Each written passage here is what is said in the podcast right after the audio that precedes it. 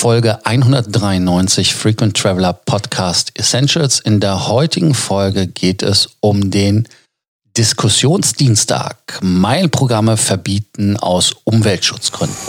Welcome to the Frequent Traveler Circle podcast. Always travel better. Put your seat into an upright position and fasten your seatbelt as your pilots Lars and Johannes are going to fly you through the world of miles, points and status. Zwei Fragen, die sich bei der Anmoderation jedem ergeben, sind, was ist der Diskussionsdienstag?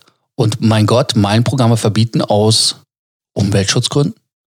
Ja, also erstmal die erste Frage. Der Diskussionsdienstag ist eine neue Reihe, die wir einführen.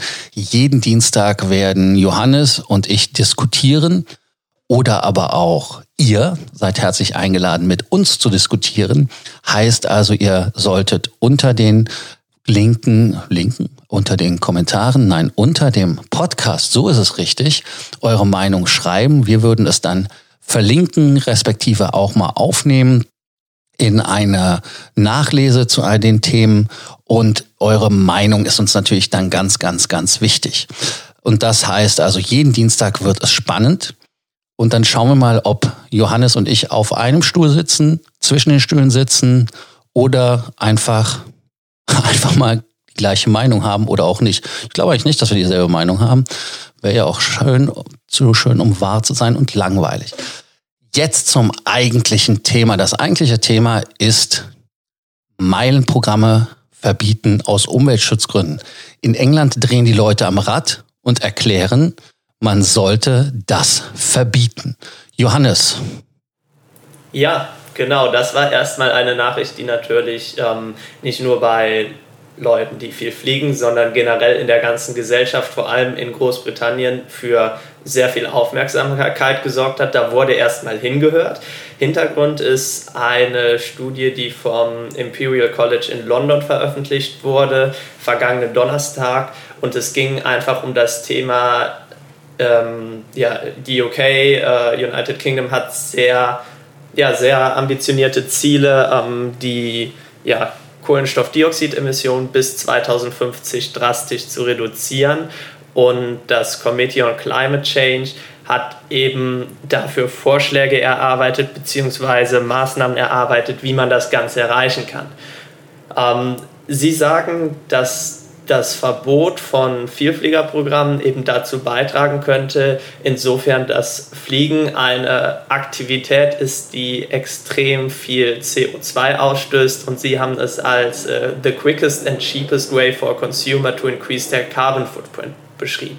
Also man hat die Argumentationskette, wir wollen unsere CO2-Emissionen reduzieren, dafür müssen wir Maßnahmen entwickeln und eine der effektivsten Maßnahmen ist eben eine der im Prinzip billigsten Aktivitäten für einen Konsumenten, viel CO2 auf einmal zu generieren.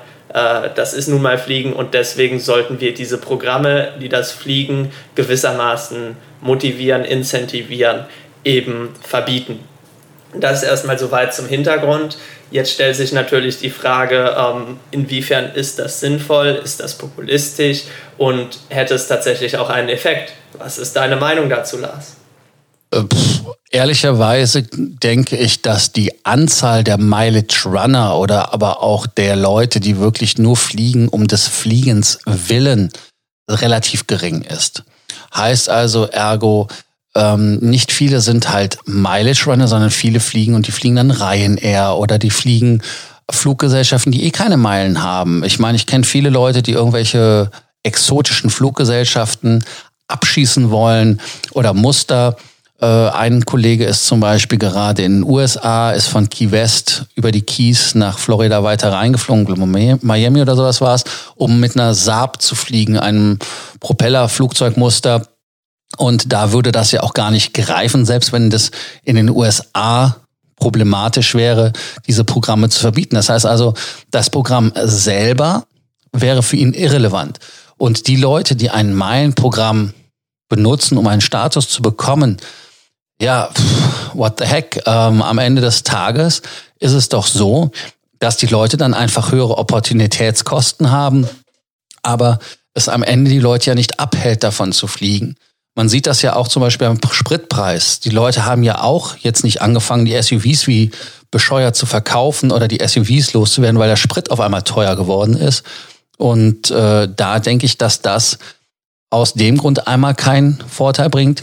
Im Gegenteil, es würde uns als Konsumenten sogar noch Nachteile bringen, insofern, dass Fluggesellschaften sich nicht nur über das Produkt diversifizieren, sondern auch über die Meilenprogramme diversifizieren. Also insofern wäre das ein ganz klarer Eingriff in die Marktwirtschaft. Und da, ja, da bin ich kein großer Freund von. Wie siehst du das, Johannes? Ich muss dir da grundsätzlich auch absolut zustimmen. Ich sehe zwar den Punkt, dass äh, Meilenprogramme zu einem gewissen Maß das Fliegen incentivieren. Andererseits vollkommen äh, bin ich mit dir da auf einer Linie. Der Anteil der sogenannten Mileage Runner ist wirklich verschwindend gering. Ähm, man sieht auch generell momentan den Trend, dass die ganzen Programme immer mehr hin in Richtung Umsatz, äh, Umsatzincentivierung gehen, also dass es gar nicht mehr um die rein geflogenen Meilen geht, sondern äh, entweder über Faktoren wie Buchungsklassen oder bei United dann direkt an den Umsatz gekoppelt eben den Status wirklich nur gibt, wenn man Geld da lässt. Deswegen hat sich dieses ganze Thema Mileage Run äh, in den letzten zehn Jahren schon enorm verändert, weil es eben gar nicht mehr so leicht möglich ist, äh, mit, mit billigsten Tickets durch die Welt zu fliegen, um seinen Status zu erhalten oder zu erreichen, sondern heutzutage läuft das eben auch viel über das Geld, was da reinfließt. Und andererseits halte ich solche symbolpolitischen Maßnahmen immer für sehr fragwürdig. Ähm, natürlich ist das, äh, ist das jetzt erstmal eine Sache, dass man ein Meilenprogramm verbieten will, aber die Frage ist, ähm, wir haben auch andere Kundenbindungsprogramme, Kreuzfahrt äh, Unternehmen haben Kundenbindungsprogramme. Ähm, das wäre, sage ich mal, CO2-Impact-mäßig nochmal deutlich äh, kritischer. Aber an sich, grundsätzlich ist ja jedes Kundenbindungsprogramm erstmal da, den Konsum der angebotenen Dienstleistung oder des angebotenen Produktes zu steigern. Ähm, Payback ist, äh, macht das Ganze für Supermärkte. Was man da kauft, ist auch nicht CO2-frei. Also insofern halte ich das Ganze einerseits für ziemlich willkürlich und symbolpolitisch. Und gleichermaßen denke ich immer, dass äh, wenn man dieses Klimathema angehen will und effektiv angehen will, dass man dann eben nicht auf, äh, auf symbolpolitische Insellösungen setzen darf, sondern dass man da wirklich gucken muss, dass man, dass man da was Vereinheitlichtes hinbekommt, um eben generell wirklich den CO2-Ausstoß unter Kontrolle zu bekommen und nicht da durch einzelne Marktverzerrungen zu hoffen, eben einen positiven Impact zu erzielen. Also insofern meiner Meinung nach äh, gut gemeint vielleicht äh, aus Klimaschutzsicht, aber ich zweifle daran, dass das wirklich effektiv ist. Außerdem denke ich, dass es eben in dem Bereich wirklich ganz andere Möglichkeiten gibt, den, den Ausstoß äh, von, von CO2 zu senken. Um da mal direkt bei den Meilenprogrammen zu bleiben, gibt es ja zum Beispiel von SAS die Initiative, dass man da eben sagt, Flüge, die über deren ähm, Wortprogramm gebucht werden, werden CO2 kompensiert. Also hätte man damit zumindest mal auf der, auf der Redemption-Seite schon mal äh, diesen CO2-Faktor rausgenommen. Und andererseits sehe ich da wirklich die Möglichkeit, ähm, ja, auf der Kurzstrecke, indem man eben schaut, dass, dass Bahnverbindungen und sonstige Alternativen sinnvoll ausgebaut werden, ähm, ja, wesentlich, wesentlich schneller wirklich zu einer Verringerung äh, des CO2-Ausstoßes beitragen kann, indem man einfach äh, nicht sagt, wir verbieten Inlandsflüge, sondern wir schauen, dass, äh, dass es konkurrenzfähige Alternativen auf dem Gleis gibt, weil dann werden viele Leute auch ganz automatisch umsteigen. Das hat man auf der Strecke München-Berlin gesehen. Wenn man von, von München Hauptbahnhof nach Berlin Hauptbahnhof in unter vier Stunden kommen kann, dann überlegen sich viele, ähm, dreimal, ob sie fliegen sollten, weil mit Anreise zum Flughafen und äh, der gleichen Geschichte dann wieder in Tegel nimmt die Attraktivität einfach ab. Und ich denke, das ist der Weg, zu, zu dem man äh, hingehen sollte, wenn man da wirklich nachhaltig Ersparnisse erzielen möchte. Eine Sache, die man auch sich überlegen sollte, ist, was sind denn Meilenprogramme? Meilenprogramme sind ja nichts anderes als versprochene Rabatte auf die Zukunft. Heißt also, die Meilen, die ich bei einer Fluggesellschaft erfliege, sind zukünftige neue Flüge. Heißt also, um ein Beispiel zu geben, wenn ich zehnmal eine Strecke fliege, dann habe ich genug Meilen, um diese Strecke einmal umsonst zu fliegen in Form durch Meilenzahlung. Würde also heißen, dass man den elften Flug umsonst hat, vergleichbar mit der McDonalds Kundenkarte oder irgendeinem Coffeeshop, wo ich zehn Stempel habe und einen Kaffee umsonst bekomme. Und ähm, wenn man dann hingeht und dieses Instrument wegnimmt, wäre, was würde denn passieren? Ganz einfach.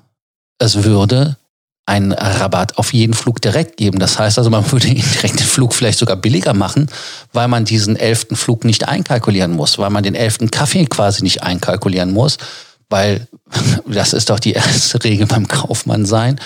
Ähm, ich lege meinen Preis fest und addiere Rabatte drauf, damit ich den Rabatt geben kann. Es glaubt ja keiner, dass man bei einem Einzelhändler oder bei einem großen Händler, egal wie, hingeht und sagt, ich bekomme eine 10% Aktion, wenn das nicht irgendwo eingepreist wäre. Das heißt also, das wäre ja sogar dann noch kontraproduktiv, dass das Fliegen billiger würde. Und jetzt werfe ich noch, werfe ich noch ein Argument mit in den Ring. Ähm, natürlich ist Fliegen schlecht für die Umwelt. Natürlich ist Fliegen immer zu überdenken, ob man das macht. Und Johannes hat das auch schön formuliert, dass man einen Flug nach Berlin von München aus meinen Augen absolut verbieten sollte.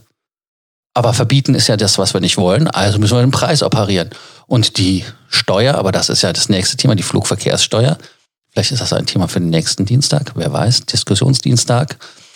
Ähm, ist es halt so, dass das der Weg ist, um Fliegen teurer zu machen und um Leute darüber nachdenken zu lassen, wie ressourcenschonend man damit umgeht.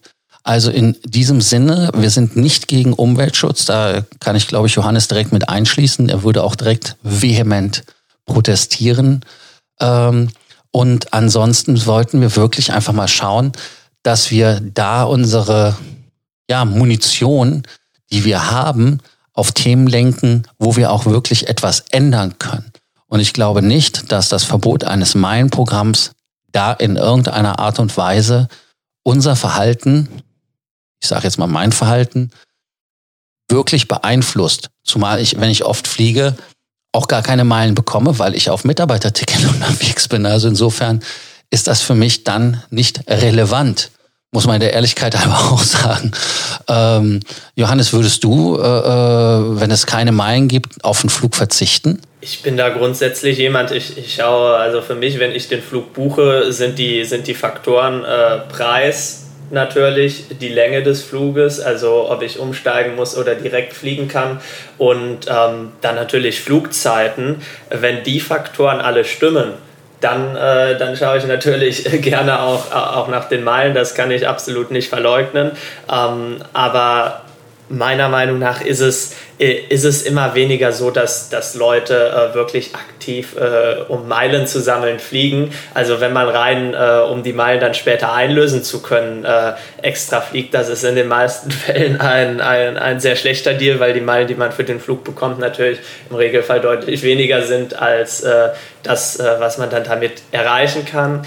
Die Statusfrage, das ist dann natürlich äh, die andere Geschichte. Ähm, da gibt es durchaus Leute, das will ich auch absolut nicht verneinen, die, äh, die dafür dann, dann nochmal extra fliegen, wenn sie dann am Ende des Jahres irgendwie ihre 95.000 Meilen zusammen haben und dann noch 5.000 Meilen mehr brauchen. Allerdings sehe ich da wirklich, dass das ein extrem marginales Problem ist. Also wenn ich in meinem Bekanntenkreis rumfrage, die meisten Leute sind zwar irgendwie für ein Meilenprogramm angemeldet, ähm, aber, aber teilweise auch Leute, Leute die, die seit äh, fünf bis zehn Jahren äh, Senator oder Frequent Traveler sind, die haben sich da noch nie Gedanken drüber gemacht. Das ist, äh, ist würde ich sagen, wirklich bei einem Großteil äh, der, der Reisenden mehr oder weniger so eine Überraschung, was, was man äh, da von, von der Lufthansa für eine Karte Karte zugeschickt bekommt. Äh, da sind wir natürlich mit dem Vielflieger-Stammtisch und den ganzen Experten, die wir um uns haben in dem Bereich, ähm, etwas ja, beeinflusst, äh, voreingenommen. Aber ich glaube, dass dieses Problem, dass Leute wirklich Mileage Runs machen, äh, aus dem Zweck einen Status zu bekommen, sehr, sehr, sehr vernachlässigbar ist. Ja, dann das erste Fazit zum Diskussionsdienstag ist, wir sitzen anscheinend doch näher beieinander, als es für die Folge gut war. Etwas mehr Kontroverse wäre gut gewesen, wäre für euch spannender gewesen. Aber wie ist eure Meinung? Seht ihr das eher so, wie wir das sehen oder habt ihr dazu eine andere Meinung? Meint ihr, dass das ein guter Move ist? Wenn ja, warum? Lasst es uns wissen. Schreibt uns bei Sorgen, Ängsten oder Nöten jetzt einfach in die Kommentarzeile rein. Schickt uns eine E-Mail. Ihr wisst ja, wie ihr uns erreicht. Vergesst nicht, unseren Podcast zu abonnieren, damit ihr auch den Diskussionsdienstag nicht verpasst, wenn es nächsten Dienstag wieder heißt Diskussionsdienstag. Und wenn ihr Themen habt, die ihr diskutiert haben wollt, lasst es uns wissen. Und dann natürlich noch, wer mit uns diskutieren will, kann das gerne natürlich auch tun. Also ein Aufruf an euch. Wenn ihr diskussionsbereit seid, dann lasst uns doch eine Folge gemeinsam zu dritt machen. Das wird bestimmt spannend, denn eure Meinung zählt für uns ganz klar auch. Einfach gesagt mir doch fast die Stimme, du. Ähm, ja, das war die erste Folge Diskussionsdienstag, auch wenn es die Folge des 193. Podcast ist. Bis morgen in Alter und in Frische. Bis dann. Ciao. Do not forget that you can always email us, message via Facebook or WhatsApp, and can include your photos too. Your story will be covered here on an episode of the Frequent Traveler Circle podcast. Always travel better.